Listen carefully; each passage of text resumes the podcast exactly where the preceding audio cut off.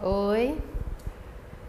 Bom, hoje vamos ver aquilo que você que é tarólogo ou taróloga não deve fazer de jeito nenhum numa consulta de tarô.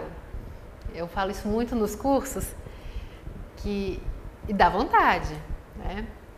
Eu abro as cartas e o tarot tá terrível. Aí você chega e fala assim: "Nó, fulano de tal, você tá fudido. O que, que você vai fazer com essa vida ruim que tá te esperando esses próximos seis meses, hein? Ah, não, vamos fechar isso aqui, depois você volta, que tá difícil até de te falar o que, que vai acontecer. Reza. então, assim, a gente tem que tomar cuidado como você coloca as coisas, né? Então, é, esse tipo de expressão, né? Tá ferrado, nossa, o negócio tá feio pro seu lado, hein? É, sei não, acho que não tem como resolver esse negócio não, só, só reza e pede para mudar, né? Então, é, o cuidado com essas expressões, né? Às vezes a gente tem vontade de soltar um nossa, ferrou agora, né? Mas controle-se, né?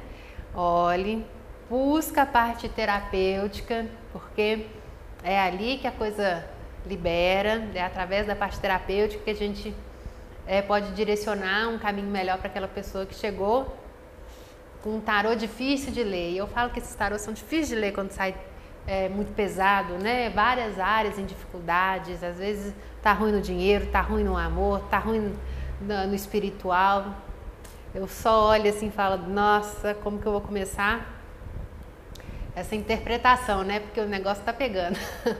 então, é ver e fazer aquela cara de alface e trabalhar terapeuticamente a questão, porque tem muito conteúdo terapêutico. Se a vida em várias áreas pegando na dificuldade é porque tem muito conteúdo terapêutico.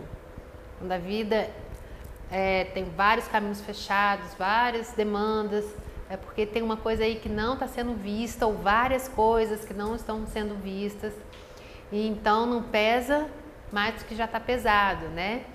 Olha, respira e começa, né? Tema por tema. Se a pessoa ela tem capacidade de suportar aquela chamada mais firme, chama. Se não tem, isso as cartas vão direcionar, né? O perfil que a pessoa está assumindo naquele momento. E então você vai precisar de um centramento e paciência. Geralmente essas consultas que vêm com, com muitas demandas demoram mais, mas também é legal colocar um limite aí no tempo, tá? Para você não sair cansado. É...